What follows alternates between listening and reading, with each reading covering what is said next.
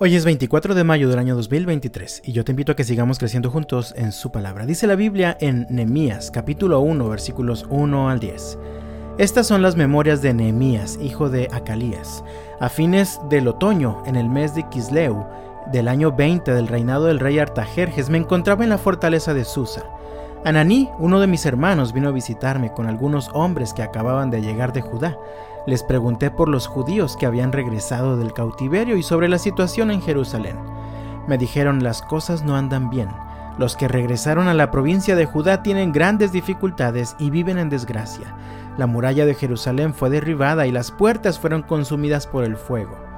Cuando oí esto me senté a llorar. De hecho, durante varios días estuve de duelo, ayuné y oré al Dios del cielo y dije, Oh Señor Dios del cielo, Dios grande y temible, que cumples tu pacto de amor inagotable con los que te aman y obedecen tus mandatos, escucha mi oración, mírame y verás que oro día y noche por tu pueblo Israel. Confieso que hemos pecado contra ti. Es cierto, incluso mi propia familia y yo hemos pecado. Hemos pecado terriblemente al no haber obedecido los mandatos, los decretos y las ordenanzas que nos diste por medio de tu siervo Moisés. Te suplico que recuerdes lo que le dijiste a tu siervo Moisés. Si me son fieles, los dispersaré entre las naciones, pero si vuelven a mí y obedecen mis mandatos y viven conforme a ellos, entonces, aunque se encuentren desterrados en los extremos más lejanos de la tierra, yo los volveré a traer al lugar que elegí para que mi nombre sea honrado.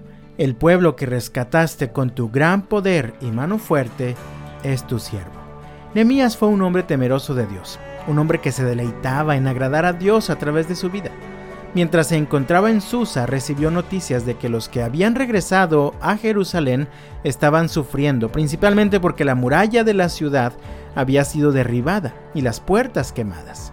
Nemías se identificó con la necesidad de aquellas personas y de inmediato se dispone a actuar. Sin embargo, lo primero que hace es orar. En su oración, podemos encontrar elementos importantes. Vamos a analizarlos brevemente. El primero es la alabanza. Nehemías comienza resaltando algunas características que hacen a Dios único, entre ellas su grandeza, su amor y su misericordia.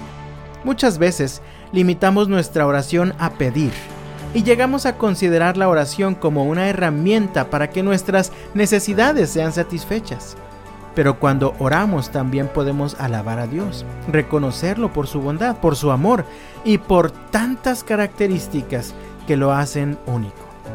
En segundo lugar, vemos que en la oración de Nehemías hay confesión. Leí hace un momento los versículos 6 y 7. Escucha mi oración, mírame y verás que oro día y noche por tu pueblo Israel. Confieso que hemos pecado contra ti. La situación tan miserable en que se encontraba el pueblo definitivamente era por causa de tanto pecado. Nehemías reconoce esto y confiesa ampliamente su propio pecado, el de su familia y el de todo el pueblo. Nehemías fue lo suficientemente humilde para reconocer su condición y confesó. Hoy nosotros debemos seguir manifestando esta misma actitud de humildad. Debemos seguir confesando nuestros pecados cada día a Dios, pues reconocemos que seguimos siendo imperfectos, débiles, seguimos cometiendo muchos errores. Pero si confesamos nuestros pecados a Dios, Él sigue siendo fiel y justo para perdonarnos y limpiarnos de toda maldad, como dice la Biblia allá en la primera carta de Juan en el capítulo 1. En tercer lugar, vemos que en la oración de Nehemías hay el elemento de la súplica. Tres veces en los versículos 8 al 10 aparece el verbo suplicar. El diccionario define suplicar como pedir a alguien una cosa con humildad, sumisión y vehemencia.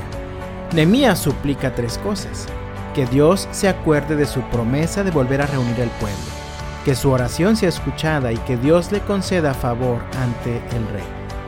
Cuando oramos a Dios y le pedimos algo, siempre tiene que ser a manera de súplica, es decir, con una actitud humilde, pues reconocemos que ante Dios no merecemos lo que estamos pidiendo, y si lo recibimos es por la gracia y la misericordia de Dios.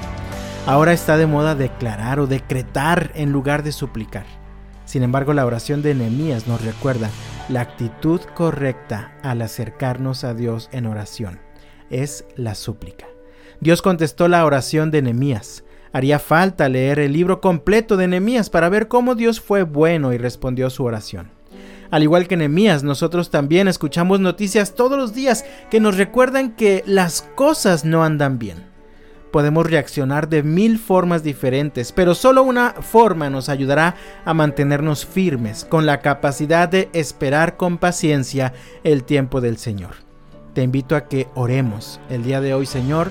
Dame ojos sensibles a las necesidades de los que me rodean y dame un corazón compasivo para amar como tú amas a los necesitados.